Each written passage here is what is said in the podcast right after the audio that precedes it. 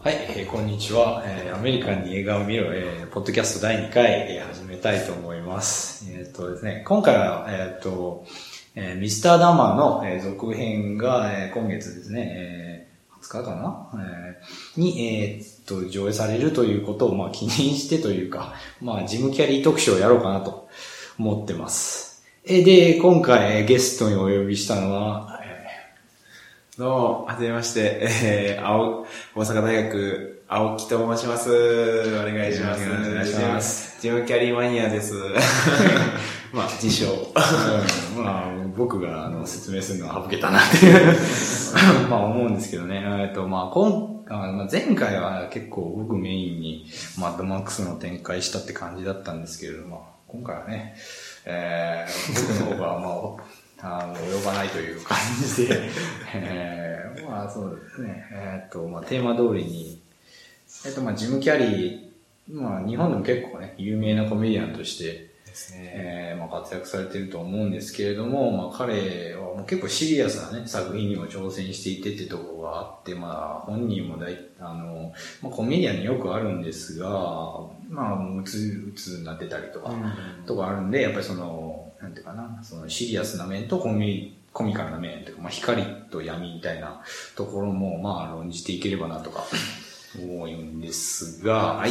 えーっと、まあ、まあ、本人の、まあ、プロフィール紹介っていうなんですけど、えーっと、ジム・キャリーの、えーまあ、どういった人物なのかって、ちょっと軽く押さえておきたいと思いますそうですね。意外と知らないですよね。そうですねジ。ムキャリーえっ、と、まあ、ジム・キャリーで、本名は、え、ジェームス・ユージン・キャリー。あーだから、まあ、名字はそのまま。で、えーカナダ、オンタリオ州出身の俳優で、62年生まれ。ということで、今、現在、えー53歳ですね。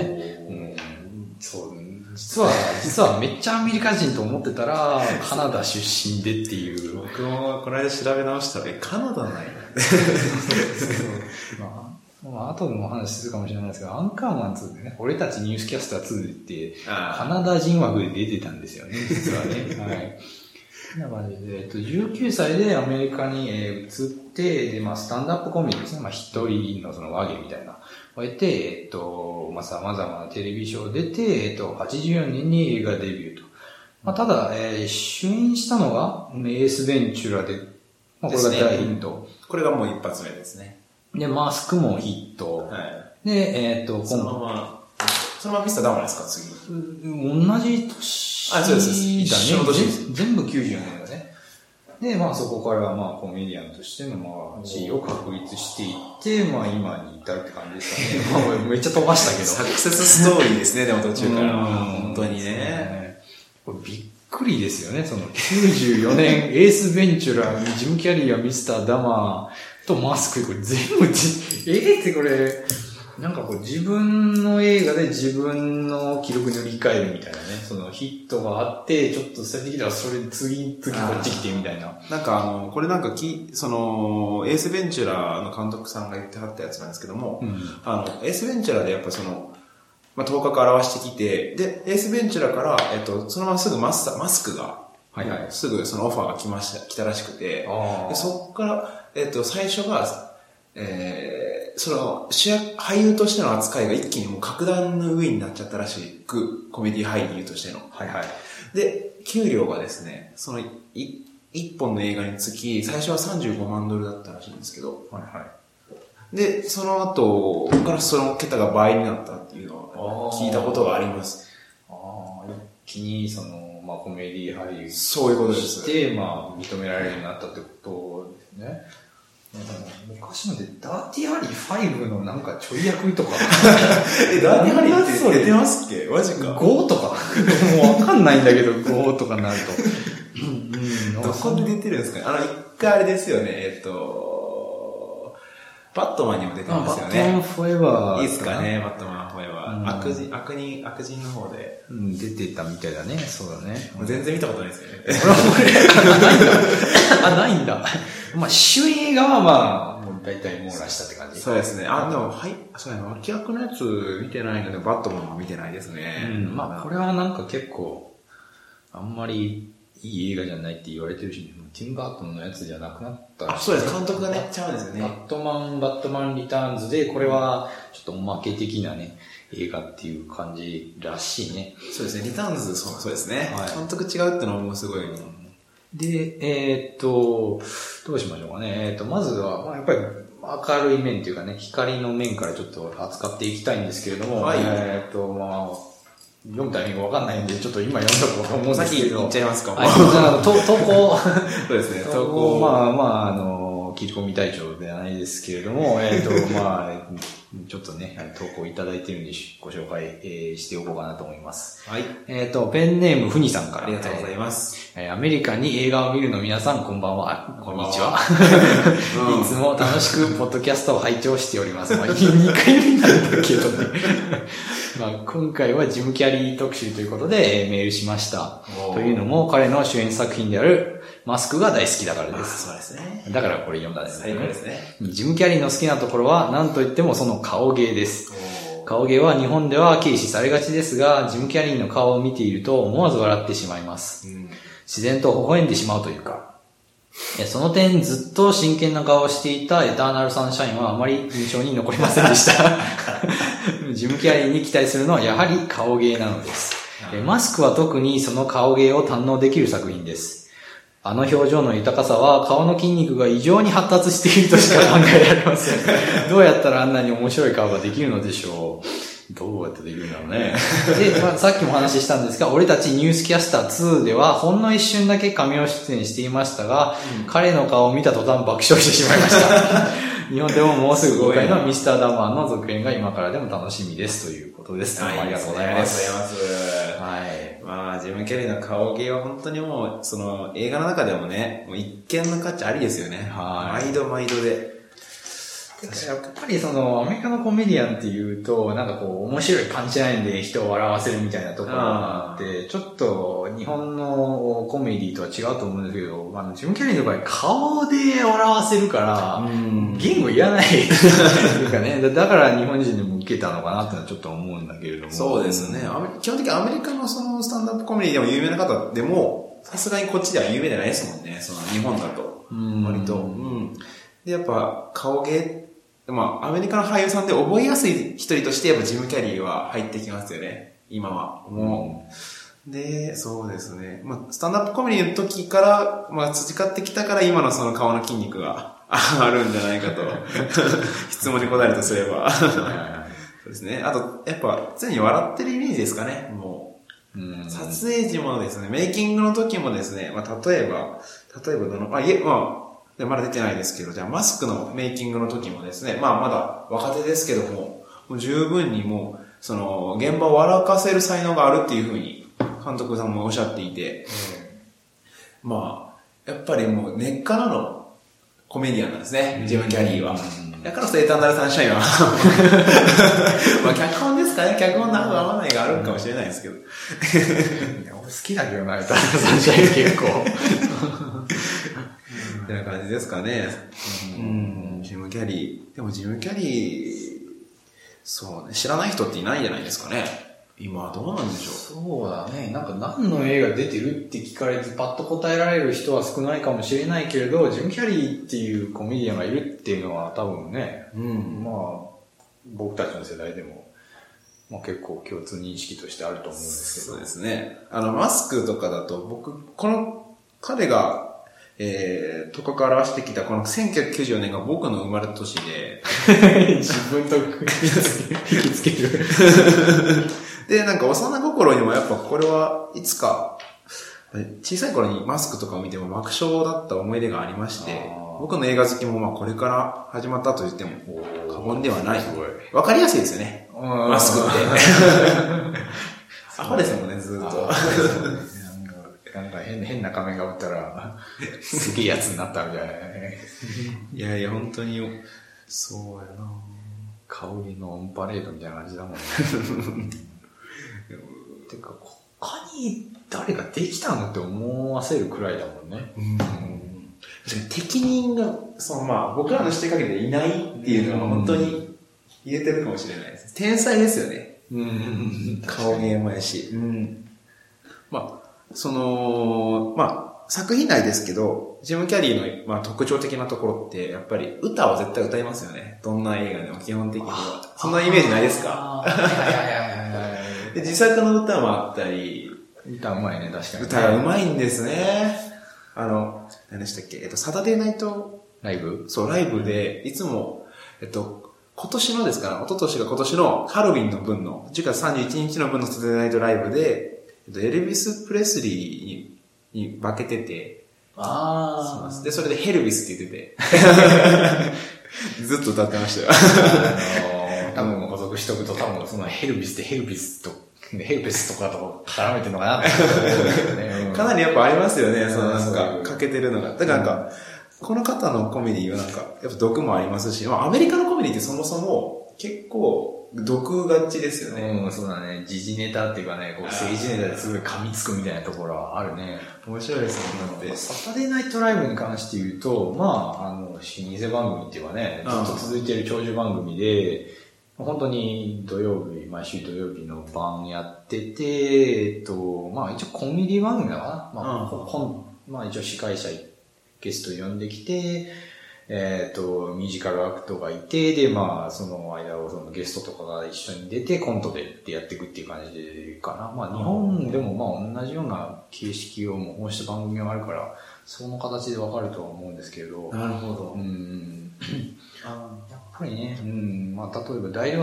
大統領選とかがうん始まると、かなり、えっ、と、そのね、もう今だったらヒラリー・クリントンとか、あの、ドナルド・トランプとか、いいですねトラまンあ、プ最近司会までしてたけど、ドナルド・トランプに至って は。えっと、まあ、その、なんか政治ネタみたいな、モノマネそっくりさんがやるみたいな感じで。あー。うん、すごい、まあ、有名な番組だから、それにね、出てね、売れるっていうのは、かなりのステップアップっていうことなんだろうね。あーテレビショーの中でやっぱ有名になっていくるっていうのは大事ですもんね。うんん。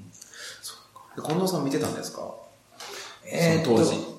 当時はあんまり見てないけど、なんかその、まあ、友達がこれ面白いから見たいみたいな感じで YouTube のリンクを送ってくるからそれ見るとか、あ最近は普通にそのね、動画のクリップっていうかその動画が、まあ、あの、コント別に上がってるから、それをまあちょくちょく見てたりして、まあ、最近もいや、大変、大変楽しみな、楽しみなさせてもらってますって感じややっぱ いね。まだに。うん。いいですね。結構長いんですね、サタデーナイトライブ。そうそうそう。うん長寿番組うんもうなんか40周年記念のスキットを最近やったとかね。長いですう ね。ん、で、その、すその40周年のスキットで、あの、ジム・キャリー出てくるんだけど、あの、それ、マシューマコの飛躍っていう。なん、いや、なんか、わしもこれ役で出てくるんですかあ、それは、そういう設定での、そのあ、ーセレブリティジャパディって言ってて、クイズ番組がジャパディっていうクイズ番組があるんだけど、なんかその、セレブがみんなアホで、なんか全然まともに回答できないみたいな感じなんだけど、その、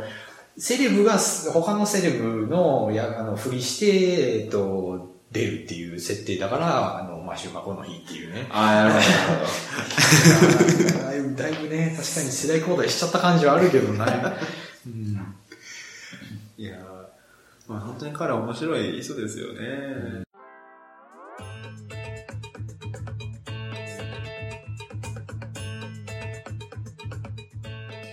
うんそうですね。顔芸だけに。うん。そうだね。まあ、ジム・キャリーっていう、まあ、コメディアンを論じていく上で、まあ、なんか大事にだと思ってん他にありますか大事だと思うのはやっぱりそうですね。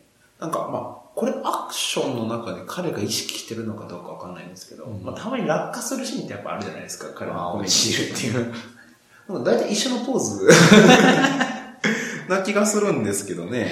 固まってんのかあのマスクで落ちるシーンとですね。なうん。で、もう一個、トゥルーマンショーかな。はいはいはいあ、じゃあ、えっと、先生、ミスターダマー、すいませあん。ミスターダマーミスターダマとマスク、どっちも落ちるシーンがあるんですけど、どっちも、なんか、絶対に、こういう形なんですよ。まあ、これわかんないですけ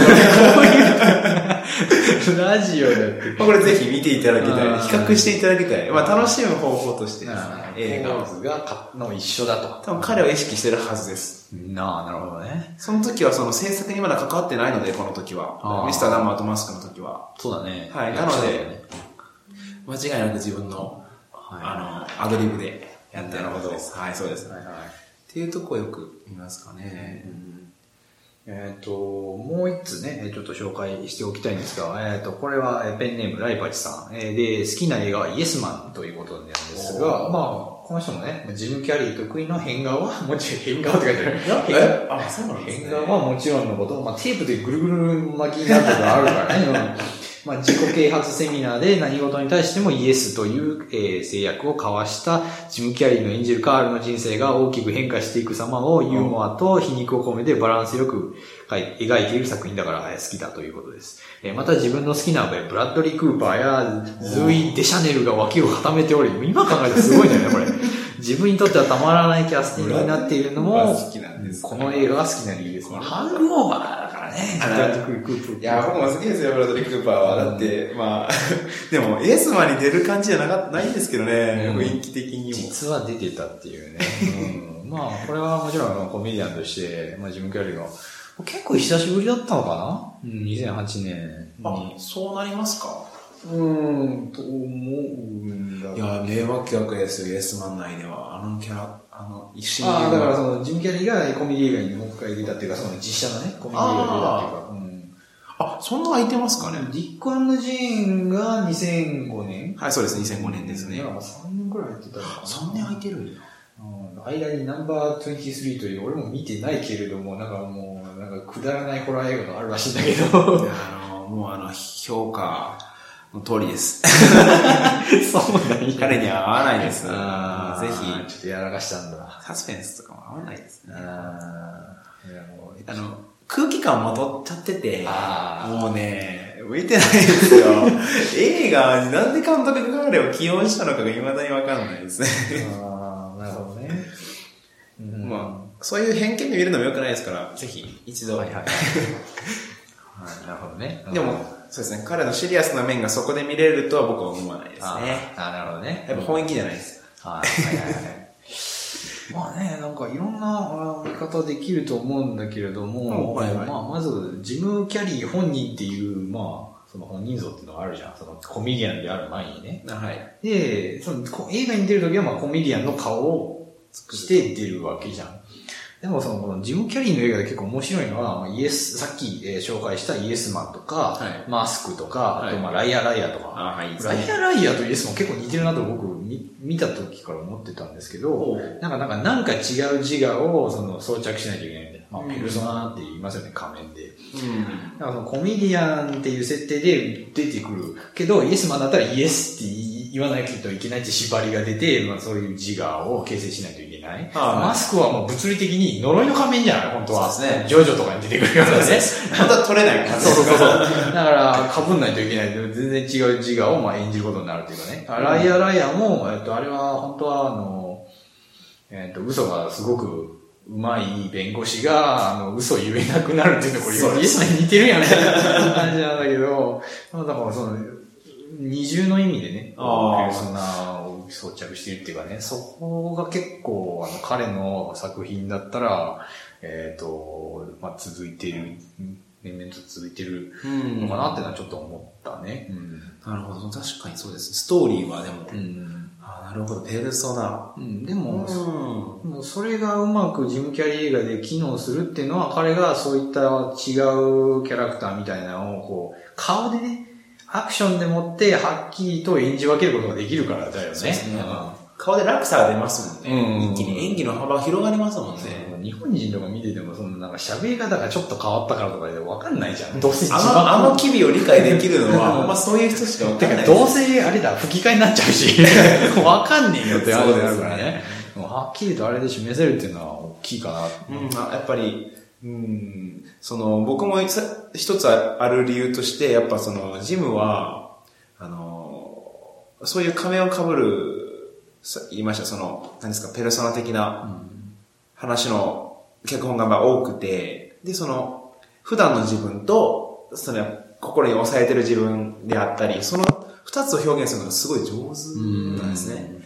で、普段の自分から一気に出すときがですね、その、なんていうかですね、やっぱ、顔で、まず、あ、変わったなっていう表、変わったなってこっちは気づくんですね、顔で。んあ、一気に今、ジムが慣れたやつになってるっていうのが。そうだね。そうですね。だからその、しか、見てる人からしたら分かりやすい映画が多いんですね。その難しい内容でも。そうそうそうでもその代わり表面的になっちゃうっていうのがジムの、ちょっと、いけないところなのかなっていうのが、ちょっとあります。ああ、なるほどね。見てて。よく、もう2回見て、で、ちょっと考えたら、あ、そういうふうになんかペルソナ的要素があるんかなと思っちゃいますけど、1回目見ると、あ、ジムの顔おもろかったなで終わっちゃう映画が多いのかなうんなんかそこはちょっとあの、固定ファンがいっぱいつかない理由なんかな と。どうなんやろちょっと、これ僕の意見ですけどね。まあまあまあ、アメリカンコメディをどう日本人の観客がまあ重要するかっていう問題もまああるとは思うんだけどね。なかなか受け入れられてないような気はしあますーね、未だ確かにね。うん理解されてないというか、うんその、ま、さっきの、あの、ちょっと話戻りますけど、はいその、マスクで、あちょっとあの作品マスクに戻ってちょっと話をさせてもらうと、はいどうぞ。そのマスクが持つのは、その、まあ、マスクをしたら、自分が、自分のほん本当の心の奥の欲求が出るっていう。ああ、そうだね。がこれ設定じゃないですか。で、今回で、ちょっと僕個人的に見てて面白いなと思ったのは、主人公は結局恋がしたいんですね。あの欲求のもとっていうのは自分でも言ってて、僕は心の底から恋がしたい。ああ。恋を、恋こかれてる、本当にっていうのを言ってて、で、悪役のやつは支配がしたいから、ああいう見た目になっちゃって、もう強くなっちゃう。でも犬だけはね、犬だけは仮面をしてもずっと変わらないんですよ。フリスビーと、で、えっ、と、飼い主への忠誠心だけなんですよ。で、あーここになんかそう、なんていうんですかね、犬らしさというか、 ああ、 まあ、仮面、そう、純純粋。粋なんですね、犬だけ。 なんかちゃうことしようとかじゃなくて、まあ確かに犬が支配しようとしたらまた面白いですけど、で、そこちょっとは違うなと思って面白いなって思いましたね、見てて。あー犬めちゃくちゃ強くなるもんね、確かかなり強い。 確かに、確かに犬って強くなったらもう勝てないですもんね、人間。うん、ほんと運動能力に関しても ね。 輪をかけてもうどんどん。 っていうのを思いましたかね。マスク面白いですあ、ね。そうだね、確かにね。逆にその、なんかこう人間は結構欲にまみれてるとこがある一方、犬っていうのはその純粋だから、マスクしても、その、まあ、その本能のまま生きるだけだから。そうなの変わらないんですよあーね、結局。っていうのがあって、ちょっと、もう面白いなと思いましたね、人間と違うななるっほてど、ないるう。ほど。欲求の爆発がやっぱ人間にしかないんかなっていうふうには感じたかなと。マスクに関しては、あとですね、マスクに関して、そのメイクのお話になるんですけど、特殊メイクとかの、はいはい。その、マスク、あの、マスク被ると、緑の、もう顔が、全身緑から、顔が緑の、うんうん。まあ、化け物じゃないですけど、化け物まあ、怪人になっちゃう。で、で、そのジム・キャリーに不可欠なのは、顔の表現じゃないですか。はいはい。今までのその特殊メイクだと殺しちゃうメイクしかできなかったらしくて例えばもう何があるかな特殊メイクスター・ウォーズ誰でいこう何がありますかねなんかスター・ウォーズでは特殊メイクでなんか浮かぶメイクありますか特殊メイクあれってないという名前でしたっけスター・ウォーズのあの剣幕じゃがのチュチュバカあじゃあそれ中ばっかでいきましょう中ばっかでいきましょう中ばっかだと顔に出ないじゃないですか表現が確かにね。がっつりそのえ演者さんのは、まあ出す気もないんですけど、多分そもそも。でもその今回のマスクに関しては、そのひ演者さんに合わせて、その顔の表現が出るように作ってるんですね。ああのマスク自体を。そういうゴムを使って。で、やってるので、もう本当にもう生き生きとしたジムキャリーでしかないですよね、もう本当に。当に。マスクの障壁はないっていうことだね。そうです、そうです。差が感じられないというか。ないもんね、確かうにね。ん、すあの技術は本当にすごいので、よく目を凝らして見てほしいぐらいあ。ー確かにね。あれ、もうただ単に緑に塗ってるわけじゃないんだね。そうなんですよああれれ塗塗っってないんですよ、あれは。そうそうそうなんですよ。で、そのメイクさんがグレッグ・キャノンっていう方で、で、この方ね、僕も調べて分かったんですけど、なかなか、そう、凄腕のメイクさんだったらしくて、これがほとんどデビュー作になるのかな、マスクが。まあ、その、なって、で、例えばエイリアンもしてはる し、タイタニックもしてるんですよ。おうおうで、ミセス・ダウトっていうロビン・ウィリアムズああ、はいはいはい。わかりますあのー、ね、ロビン・ウィリアムスが、えっと、あの、ロビン・ウィリアムズ、家政婦さんそうです。家政婦になってやる、その映画があって、これアカデミー賞なんですけど、あ、これがアカデミー賞メイクの部門で、あ入賞したりして、本当にこの方も、うん、す超プロと言いますか、最高級のメイメイクさんだったっていう、あそそう意外と気づかれないんですよね、割とそういうところが。うだね。なんか当たり前のようにして見てるところってのは、実は一番凝ってたりするもんね。そうですね。えっ、と、まあジム・キャリーのちょっとダークサイドに触れる前に、なんか最後、あーなんか付け加えておきたいところありますかおおいや、今日たくさん喋る予定ではあったんですけど、えいっぱいありますね。ああ、だからまままた戻るけどね。またあんまりですかうんえー、じゃあ、今は、そうですね。あ、そうそうそうそう。これすごい小ネタなんですけど、うん。今ね、ちょっと見れなくなっちゃうんです、だったんですけど、あの、ジムキャリーの公式ホームページに行きました。 見てない、見てない。なんか、ジム・キャリーが、ジム・キャリーの公式ホームページに行くと、えー、もう、入り口からもうなんかあの、ゲゲームみたいな、もうあの、ジム・キャリーを紹介するようなページじゃないんですよ。ジム・キャリーが好きなように作ったホームページがあって、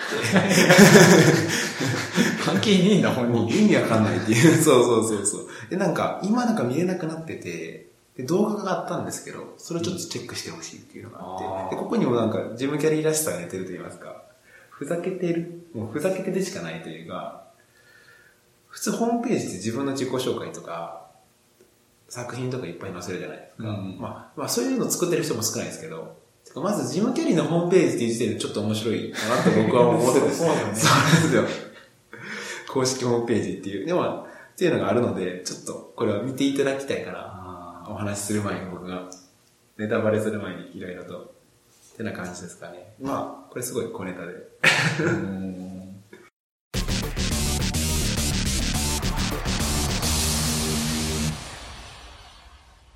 えーっと、まあその、光と闇に分けるってなって、パパ、ジム・キャリーも、まあさっきも話しましたけれども、コメディアンのね、特有の病というかね、うつ病っていうのは、あのロビン・ウィリアムスも実際あれが、あれはまあうつ病の結果だったっていうことにもなってますし、そのまあ、そううつって考えるとね、かあの、常にそうの状態でいないといけないコメディアンっていうのは、案外その内向的で、うんもうまあな、本当の本人からすれば結構センシティブだったりするから、その、ななんていうかな、その、リバウンドが激しいっていうかね、ところがあって、まあ、ジム・キャリーもその、まあ、例に漏れずという感じで、まあ、今はその、えっと、まあ、治ったと本人はおっしゃってますしあ、そうですいね。いです一よ応公言はされてますけど。でまあ、それ、まあまあ、う打つというわけではなくて、ちょっとね、その、まあ、シリアスな面っていうことで、やっぱ、ジム・キャリーって、賞を取りに行ってた時期あるじゃん。えーっ、とね、97とかあー8とかだったら、そそうの、トゥルーマン賞出て、えっと、ゴールデングローブ賞優勝。で、マン・オン・ザ・ムーンっていう、それがコメディアンの電気映画を演じて、それでもゴールデングローブ賞もらった。でもアカデミーには不遇だったっていう、まあアカデミー側には本当に嫌われちゃっていたと、シリアスな、えっ、と、俳優としては全然認められてなかったっていうところでちょっと痛かったなって思いますし、で、まあ、あとでもその、さっきのね、エターナルサンシャインとかね、これ2004年ですけど、結構シリアスな映画にもちょくちょく出てて、僕はその、なんかこう、ね、シリアスなジム・キャリーも結構あの似てて、まあ人間ドラマの映画としてね、非常に僕は面白いと思ってるんですけど、どうですそうですね。基本的に、まあさっきも言いましたけど、ナンバー23かなっていうのも、全然、もう、あんまパッとしない映画になっちゃったんですけどあ、ー僕もまあその、受けてない理由は、なんですかね。確かにその、マン・オン・ザ・ムーンの時とかは特にですけど、もう一番取りに行ってたと言っても過言じゃない、もう演技から全て伝わるぐらいですから、思ったんですけど、その、なんですかね。うん。まあ、脚本。そうですね。知りやすさというか、確かに彼が、そうですね。トゥルーマンショーとかになってくると、確かに人、ほとんど普通の俳優さんの演技されるんですね。えー、顔芸とかも全然なくて、まあ少し毒を吐くぐらい。うん結構、ひ人、ちょ、ちょっと、テンション高めのね、そう普通の人みたいな感じで。うんむしろああいう役がしたかったのかなとは思いましたけど、ちょっと心の底は。ちゃんとした俳優としてちょっと認めてもらいたかったなってとこはそうですね。うんまあ、個人的にはね、あの僕、まあ文学、アメリカ文学ゼミに所属してるんですけど、はいトゥルーマン賞はね、えっ、と、実際、その、まあ、映画、考察対象として扱ってたりして、おうまあ結構深く、えっ、と、まあ、考えられる作品の一つであると思うので、まあ、大事かなと思うんだけど、確かにね、あの、ジム・キャリーのコメディアンとしての本領発揮っていうのは、まあ、そこまでできてないかなってとこはあるよね。うんこれちょ、ちょっと、ちょっとあの、崩しすぎちゃったかなってとこそうはであるかすもね。ね。崩し、崩しすぎですか。まあ、個人的には、ジム・キャリーが、あ、これ取ったかなっていうのがありまして、あの、アカデミー賞、うん。当たるかなっていう作品があったのがあって、それがレモニー・スニケットの不にも不幸な物語っていうはいはいはいはい。のが出てまして、まあ、主演は子供さん3人なんですけど、えーそれの悪役ということで、一人オラフが伯爵という役で 出てはる。フローズンや。 そうです雪やん。そのオラフさんで出てるんですけども、その時は、本当に演技の幅が人を笑かすんじゃなくて、人を怖がらせる演技なんですね、全体的に。でここが本当に、ある意味で彼のシリアスの領域のシリアスな演技の最高潮だったんじゃないかなって思う。そういう意味でのシリアス。本当に真剣に、なんていうんですか、クレイジーな役、かつ、クールな役をしてるんですね、この、オラフ伯爵っていうのが。へえ、いや、なんかね、イメージとしては、その、まあ、人間、ヒューマンドラマ系のやつで撮りに行ってると思った。あ、レモニーススニケットね。はいはいはい。そうなんですよ。これがまた、なんというか、まあ、この映画独自のその世界観はあるんですけど、そのなんで僕がこういう風に彼がここに狙いに行ったんじゃないかと言ったのは、一つとしては彼が役、その作品の中で役作りで、オラフ伯爵が、えー、子供3人も邪魔するんですね。あその、えー遺産を求めてですね、うんうんで、その3人殺しに行くんですね。簡単に言う たら。 いやらしいという。 で、その殺しに行く際に、いろんな人に分けるわけです。一回間違、一回失敗したら、もう違う姿で出てくる、みたいな感じで。で、その1回目と2回目がありまして、その1回目、2回目が、爬虫類学者の助手。わかんねえ な、細かいな。で、もう一つが、老練の旋風。細けえな、どっち で、この3役がですね、もう本当に人が違うような、も。メイクもあるんですけど、やっぱ、え、声から作ってるんですね。やっぱ、あと発音もあると思います。英語特有うの。ん。あると思うんですけど、もう、役作り多分、ここ多分、この作品の作る中で多分、一番かけただろうなっていうぐらいかけてて、で、そのメイキングもあるんですけど、この映画っていうのは。うんもちろん。で、その際に、この役作りの際にしたことがあって、ジム・キャリーに一人芝居させたんですよ。即興で。うん。見た目だけ決めて、設定だけ決めて。そしたらもう、もう、ノーと普通に喋り出したんですね、その人になって。10分間、各役で。で、オラフ伯爵だけだと、本当に30分間ずっと喋って。完全にクイージーやもうね。クレイジーなんですよ。そのぐらい入り込んでて、役が。で、あーこれ取れたのかなって思ってたんですけど、全然引っかかってなくてですね。あーまあ子供映画っていうカテゴリーに入っちゃったのかな。入っちゃうんですかねだから、あんまり、うん、その、その作品は評価されても、役者はとしてはさされないってことですかね、やっぱり。いやー、でもその辺にはね、結構ね、そのジム・キャリーのダークサイドみたいなのがあると僕は思ってて、その、まあさっきマシュー・マコノヒーを彼は演じてたと思うんだけど、マシュー・マコノヒーも、もともとは、えっ、と、ロマンチックコメディばっか、ラブコメばっか出てたんだよね。え、そうなんですかうんロマンチックコメディ、ロマンチックコメディがラブコメかなあいはいはいうんえっ、と、ラブコメばっかり出てた、そのコメ、まあ、いわゆるコメディ俳優みたいなね、ちょちょっとイケメンのコメディ俳優みたいな感じで、いつもなんか、なんかその上半身が裸みたいな、必ずそのマッチョな体を見せるみたいなとこがあって、 まあ、葛藤してたんだけれども、えっ、と、最近だったらテラスバイアスクラブかな出て撮りまし、と撮ったっけ撮ってないと撮ってないか。でも、その、まあ、飲みにとかされたり、そうですね。して、まあ、し結構ね、シリアスなあ役者としての地位を獲やあの、ね、獲得したってとこがあって、まあ、ジム・キャリーができなかったことだよね。うん、その辺にね、彼の多分葛動みたいなのがあると思うんだよね。いや、から、でも彼個人的には好きなんですかね、マシュマロ。好きなんですかあーいや、まあ、そうなんだろうね。やっぱ、まあ、な南部の出身の人間と、バーサスカナダの人間だから、まあど、どうなんだろうと思うんだけども、でもそっか。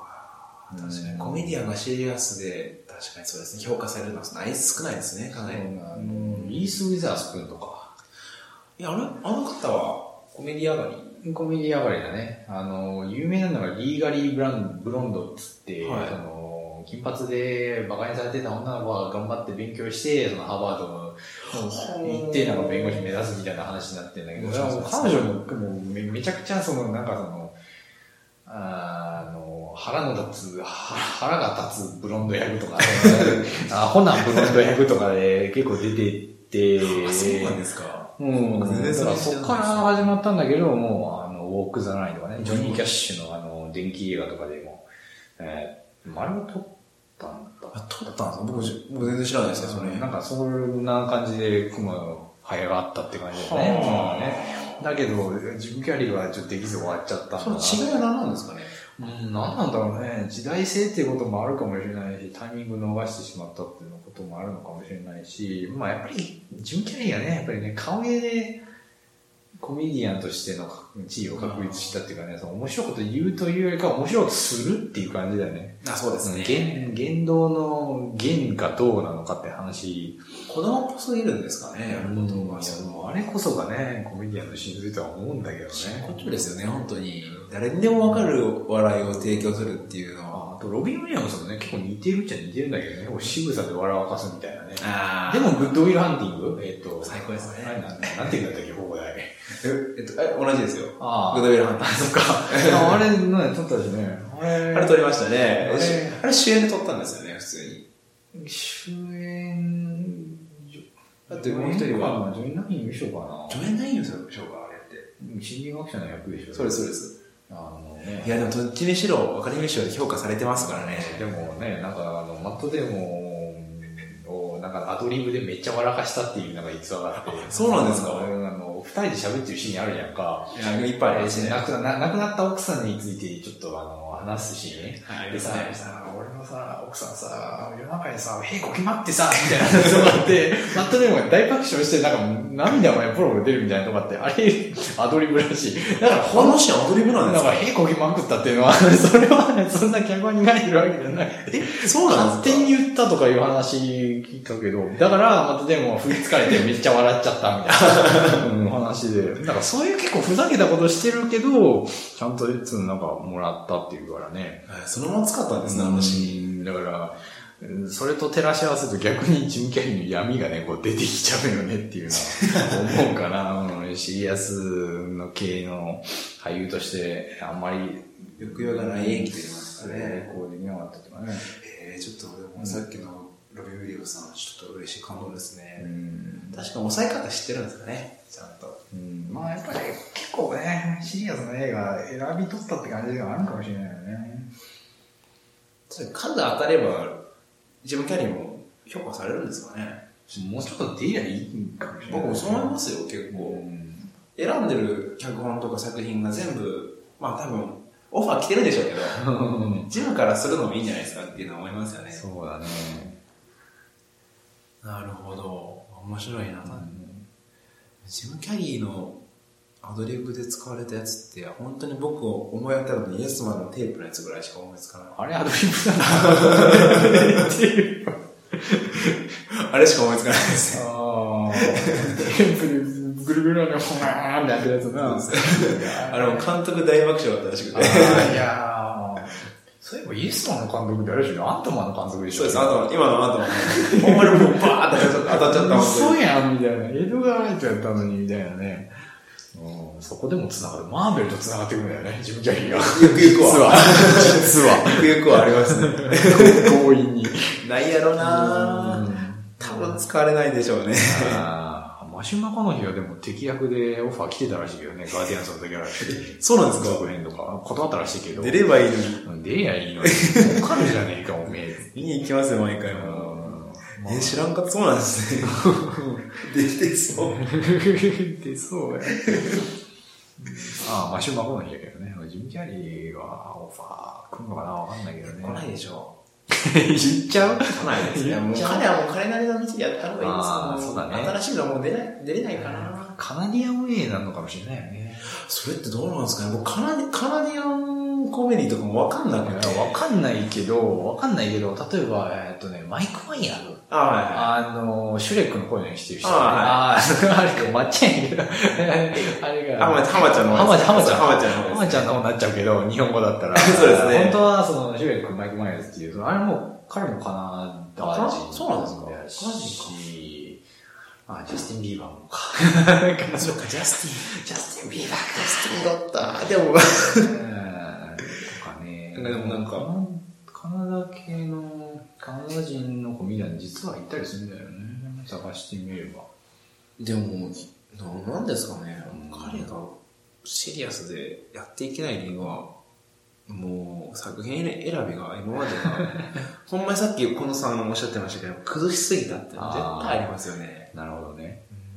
うん。色がつきすぎてるんですね。だかああ、なるほらど。役、役入っちゃう前に、ジムキャリーって役がもあう用意されてて、先にあ、ああ、そうだね。彼が演じる。多分彼じゃ二重、二重で演じてるっていう。そしたら相鬱なりますよねっていう。なんか感じますかね第一層が濃すぎて、ちょっとね、そのもう一個被せたその仮面がちょっとね、うん透けちゃうみたいなところあるかもしれないよね。うん確かにそう思うと自分、本当にマスクって結構意味深な。うんそう、象徴的だと思うよ映画ですねだから、なんかよく、あの、映画評論家の町山智博さんって言いますけどね、彼は結構その、当初出てた映画、あその、なんかだってティンバートの作品だったり、まあ何でもいいんだけど、まあ、作品論っていうかね、監督論とか、えっ、と、俳優論とかで非常に言うことが多くて、まあ最初に出てた映画に結構原点あるよみたいな話してて、うんまあ、えっ、と、ティンバートンだったらシザーハンズとかあそうですねうんなんかジム・キャリーがなんかマスクじゃんっていうな。やっぱり自分、その、なんだろうな、プライベートの世界であれ、その、まあ、あのその映画というパブリックな世界であれ、やっぱりね、彼、どういったペルソナ、マスクをかぶって、えー自分を、まあ、パフォー、あの、アイデンティティはパフォーマンスだっていう、えっ、と、うんまあ、学術的な考え方もあって、まあ、演じるものだっていうよりはね、うん、なんか元から固有的なものがあるというか、あだから、そういうね、マスクっていうのは、やっぱ、 そうそうそう、ヨッピーに言ってもらったからちょっと気づいたけど、確かに象徴的ではあると思うよね。あねーその、ほんまに面白いだけじゃないんですよね。うん実際こう考えていくと。そうそうそう。だから、僕がわざわざその光と闇で分けて読んでみようと思ったのは、そのやっぱ彼に言われ、彼なりのその葛藤だったり闇みたいなの抱えてて、その上でどういったコメディアンとして演じるかっていうところがあるから、ちょっとまあ、まあまあ、まあ、バカっぽいんだけど、まあ、深みがあるというかね、まあ、そのね、うんちょっとペーソスっていうか、ちょっとね、哀愁すらあるんかなっていうような、なるう。んっていうのは、まあ僕の話になっちゃったけど。いやでも僕もそう思います。もうそれはもうお互いこう合わせて。そうだね、やっぱりね。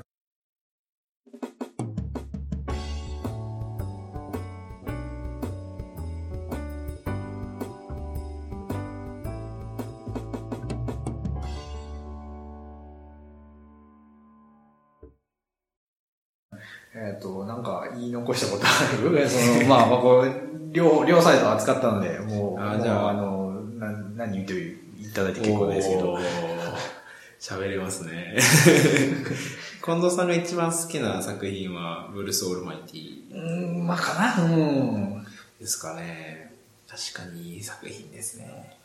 その、今聞いて、これを聞いてくださる方が、そもそもジム・キャリーの作品について、どういう作品があるんかも、把握してない状況が多いかなとは思うんですけど、いいかがですかうん、誰が聞けでもジム・キャリーの作品を、大体わかるよ、見たことあるとか言う人なかなかいないと思います。うん。僕も周り映画好きに聞いてもやっぱ、ジム・キャリーは割と、でコメディ自体が、そもそもその、コメディだけ見るみたいな人はなんかいないんですよいやねー。どっちかなんですよね。コメディだけめっちゃ見る人か。ああ、いや、いや、昔の。いや、だから、なかなかそういう人がいらっしゃらないので、まあ、ぜひね、もうライアーライアーとか本当に、いい作品だと思うんですけどね、なかなか皆さん知らないというか、いや、嘘つくやつが嘘つけなくなった。それはおもろいですよ。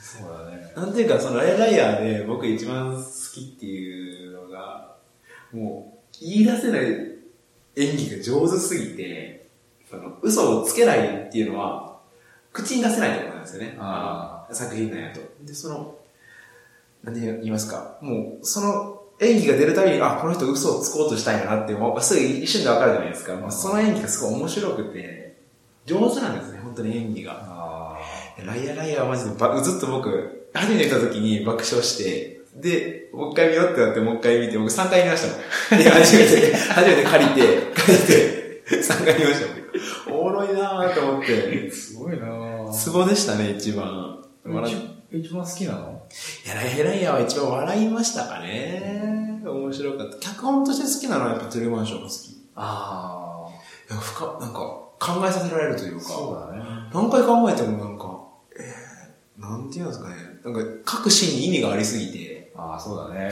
最後のシーンとかもそうじゃないですか。最後番組表を、その、トゥルーマンショーっていうショーが終わったじゃないですか、最後に。うん。彼が出て行って、うんトゥルーマン。そうだね。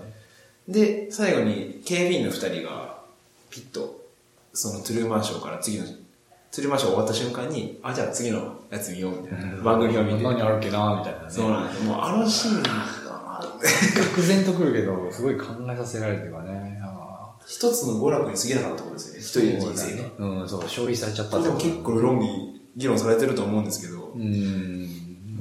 本当に一見の価値はありますね。そうトだゥねルーマンショーの中でも。映画好きの方にもぜひ見ていただきたい。そうなんだよね。ジム・キャリーの映画と思って見たらびっくりするんだよね。そうなんですよ。本当にそう、本当にそう。アメリカで、なんか、英語の授業でなんか、たまたま見て、そうなんえですよ。ー、つえーなんかこれ、え、すごいやん、みたいな思って、で、えっと、大学2年の時に、社会学のメディア学取ってて、うん出てきたよ。これえ、ーこれ、あの、やっぱりその、なんかリアリティ、テレビを、リアリティ番組を考える際の、まあ、その、まあ、参考校として出てきて、出てきたんです参ね照校として出てきたんだけども、で、僕のその文学ゼミでも出てくるから、結構深いんだよね。でも面白いからね、単純に。そうですね。単純におもろいですね。まあ、あれガタガタとかね、の監督だから結構ね、ポップに思えるんだけど、深い SF 的な設定とかね、うん、が多い感じ。上手ですね、うん本当あんあれはねに。いつの間にか引っ込まれてますもんねう。ん。確かに常に、その、一つ一つのシーンが、ちょっと、ポップなんですよね。うん。真剣な話してるのに。そうそずっと、多分明るさとかはあるんでしょうけど、意識してやってるう。と。妙に軽いっていうかね。うんあれ本当に監督の妙義だと思いますわ、本当に。空気感作るのが上手と言いますか。もう常にもう、トゥルーマンショーは偽物の映画を見せられている雰囲気しかない。うん。そうですね、面白いですね、これは。まあ、ある意味メディアの恐ろしさがわかると言いますか。うん。そうだね。最近だともう、最新作になってくるともう、帰ってきたミスターダマーぐらいですかね。そうだね。あと、キックアスとか。ああ、2か。 2です。 なんかどんどんシリアスとはまたかけ離れていってますもんねね。、あのコメディ路線がいいと思うんだけどね、普通にね。うん。まあ、少なくともコメディなんだけど、ちょっと考えさせられる。あ僕がブルース・オールマイティ好きなのは、その結構バランスがうまく取れてるかなと思ってて、まあ結構シリアスなジム・キャリーなんだけど、まあ、結構ふざけているよね、彼女の周りとかだとそうですね。うんしかも神、神がね、モーガン・フリーマンって、いや、てか、あのね、一つこれ言いたいんですけど、僕これちょっとこの発言良くないかもしれないですけど、なんか、神、多分、神がモーガン・フリーマンの時点で、あれ、神、結構、最初色暗いなと思って、本当に、本当に。いろなんかいろんな意味を込めて、なんか、わざわざモーガン・フリーマンを神に選んだ理由があるんかなと思って。あキリスト教の人だったら、もし監督とか、もう絶対白人の方使うんかな、みたいな。ああ、そうだね。ちょっといっぱい考えてて、まあでも、もうがっつり合ってますけど、モーガン・フリーマンは。そうそうそう。もうドハマりですよね、神様に。あの、多分二つくらい言えることがあると思って、一個は単純に神っぽい声してるんだよね。深いね。こう天井から来たら、あ、神様だみたいな、その威厳のある声みたいな、結構有名じゃん、モーガン・フリーマンの声ってさ。夢ですねあ。ーもう聞いたらわかるぐらい。まあ それはもうしょうもない方の理由で、まあ、2っていうのはやっぱりその、なんだろうな、黒人の神が、まあ本当は白人のね、おじいさんのイメージがあると思うんだけど、それが、えっ、と、まあ白人のジム・キャリーの上に立ってるみたいな感じで、結構その、なんだろうな、うんその人種間の対立をひっくり返したような構図になってるっていうのは大きいと思うよね。だからその、なんなんだろうな、やっぱりな、あの、あんまりその、そこまでキリスト教を、その、えっ、と、文字通りシリアスに捉えてませんよと、これは、これはやっぱりその、なんだろうな、コメディの出し、出しっちゃうとおかしいけど、その、コメディとしてのその、なんかこう、うん批評の対象ですよっていう感じで見せてると思うよね。やっぱ、あれをやっぱ白人したと面白くないよね、多分ね面白くないですねあのそうもうまんまじゃんみたいなね。なんかうま、うん確か埋もれちゃいますね、うんもう本当に。思った通りですし、みたいな感じになっちそゃうう。そうそう。でそこで、おっとこう、掴ませるっていうところがあるだろうね。うん。確かにあそこにインパクト一回受けましたもんそう神様、モーガン・フリーマンや。えって、そこにそのキャスティングと思って。そんなんいいんで。びっくりしたもんね。うんうんなんというか、まあ、自己投影できやすいキャラクターをしている、キャラキャラを演じする演じるのが多いんですかね、ジムは。なんというか、基本的に常に逆境に立ちつつ、まあ、彼のさ演じる作品に大体サクセスストーリーが、まあ、最初超苦なんで、そうだね。 基本的にはいいこと起きてない。むしろ落ちていく作品が少ないぐらい。そうだね。うん。なので見ていて気持ちいい理由はそこですかね、まずは。うんうん。で、なんて言いますかね。うん、なんていうか、こう、面白い人ですかね。普段抑えてるけど、喋り出したら面白いみたいな人を演じるのがうまいんかなっていうのはちょっと思ってて、それこそブルース・オールマイティの時も、うん、なんて言うんですかね。目立たないけど、面白い人と言いますか。超人気者じゃないけど、面白い人。普で通そうなんですよ。普よ。通の人、普通なんですけど、喋らせた喋っちゃ面白いとか、で面白いことずっと考えてるけど言えないみたいな。ああ、はい。こういうのを演じるの本当になんかうまいなと思って。なるほど。エレベーターの中で一人になったら歌い出すとか、 あるある。そうなんです。ああいうシーンとか見てると、あほんまに上手だよなと言いますか。僕もあるし。 なるほど。そうなんですよ。いい笑顔ですね、本当に彼は。なるほど。はい、えー、どうしよう。ま、まとめ入るえそ れともなんかありますまあで も結構でもマスクのさっきのまとめでも僕はあーそう。割とまあまあね、やっぱりはい言い残し方はちょっとね、あれだから ね。いやあのそうですね。言い残し。言い残しですか。そう基本的にはもうさっき、うん近藤さんと好きなことをそうだね。うんがっつり喋りましたね。まあ、だからまあ総括すると、やっぱりそのジム・キャリーのその明るさっていうの裏には、やっぱりその、なんだろうな、シリアスな俳優として成功したいけど、うまくいかないっていうその葛藤みたいなのも隠れてるっていうのと、やっぱりその、まあ第一目、第一作目というか、まあ代表作のマスクっていうのに結構、いろんなものがこう詰まってて、彼のそのキャリアみたいなのを象徴しているところかなって、まあ、コメディアンとしての彼、まあ、どういった自我を、まあ、保って、どういったあーアイデンティティを前に出していくかっていうことで、まあ、結構考えられるかなと思うので、ね。そうですね。ね。本当にいい作品ですね、マスクは。うんそういう意味でも。大人でも楽しめますから。うんうん何回見ても。うん。うん。そこにそういう意味があったのかもしれないですね、うん実は。まあ、キャメロン・ディアス出てるしね、若い。メロディアそのデビュー作ですかね。 若い若いし、なんかもう色気がす ごい。ガリガリじゃないみたいなね。そうなんですよ。いや、確かに、マスクの一つのいいところは、確かにキャメロン・ディアスが出てるところ。 それは間違いないね。ヒロインとしてのね、デビュー作ですから。こんな可愛かったんだっていうか。ありますね。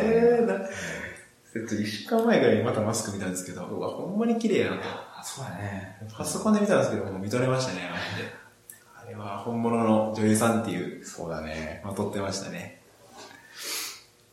はい。いや、楽しい。楽しい。結局、結論から言うと、キキャメロン・ディア スがすごい。すごい。いいね、みたいな。 キャメロン・ディアスのデビュー作がマスク。 俳優どこ行ったんやってこれ話にです。、 これにつきまはいす。っていう感じなんですね。はいはい。まあ、で、まあ、っていう感じで、まあ、エンディングっていう感じですけれども、ああ、どうでしたいやいやまあ1時間近く話しましたけどい、やー楽しいですね。まあ、近藤さんの引き出しは、コメディ中心なんですね、実は。ああ、いや、でも原点コメディだと思います。はい。いや、だから逆になんかそのアメリカンコメディしょうもないの見すぎ て、あ、ちょっとシフトチェンジしようみたいな、ところでマイレージマイライフとかに、うん、見たって感じ。なるほどそういう感じだからね。じゃあ、近藤さん今度コメディの、なんかすればいいんじゃないですか、アメリカンコメディについて。うん、まあ、そのね、今は、あの、出てないけど、そのね、友達とかも結構、コミカコミュニで、えっと、まあ、話盛り上がったりとか、するところあるからね。おーいいですね。楽しみですね。来月がね、まあ、12月なんで、まあ、一応年、まあ、まあ、まあ、クリスマス関連の映画についてちょっと扱いたいかなと思ってて、まあそれを一回やるから、その何回かに分けてはあると思うし、あの、あんまりその、ちょ、ド直球のやつやりたくないよね。あ の、ホームアローンとかね。クリスマスキャロル。そうまんまやんみたいなね。まんまやんだら、例えばね、グッドフェローズ。グッドフェローズね、あれね、クリスマス映画なんだよ。あれそうですよあれメイね。クリスマス映画。よく考えるとクリスマスです。ジムキャリー出てたもんね、あのね、マンハンズムーンもね、ちょっと出てくるよね。はい出てまうすん出てうん。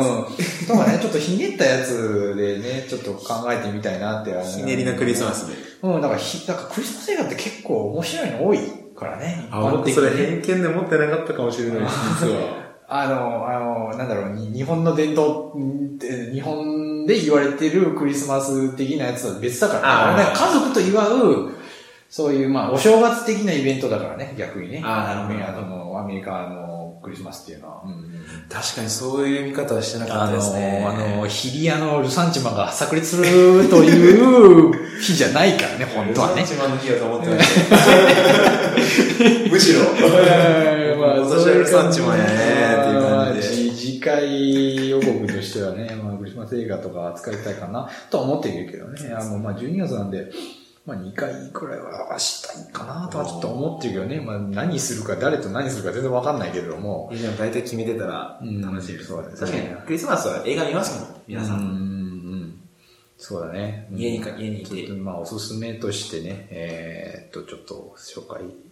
かつ、まあ、この映画、まあ、このポッドキャストっていうのは、あの、単純に紹介するとかいうよりかは、まあ、ちょっと考察もしていきたいなと思ってるので、ですまあ、そういうふうなことをできていれば、まあ、できていければなと思いますね。えっ、と、まあ、どなたが聞いていらっしゃるのかわからないですけれど も、あの、投稿ね、えっ、と、こういうのどうですかとか、えっ、と、ここが思んないからこういうの直してほしいとか。 ありがたいですね、そういううん。のは。あのね、あの、その、この映画は僕はこのように見ますとかね、あそういう風なのをね、まあ、ぜひぜひとも、あの、投稿していただきたいと思いますね。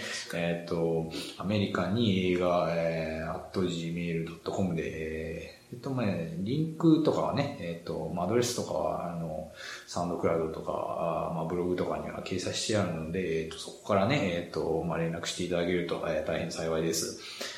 えーという感じで、えー、えいーっと、やいや、なんか、もう一瞬でしたね。まあ、 まあそうだね。間に映と画を見いうる。ことで、まあそうですね、まあアメリカに映画を見るポッドキャスト第2弾、えー、こんな感じです。はい。 ありがとう どもありがとうございました。はい、バイバイバイバイ。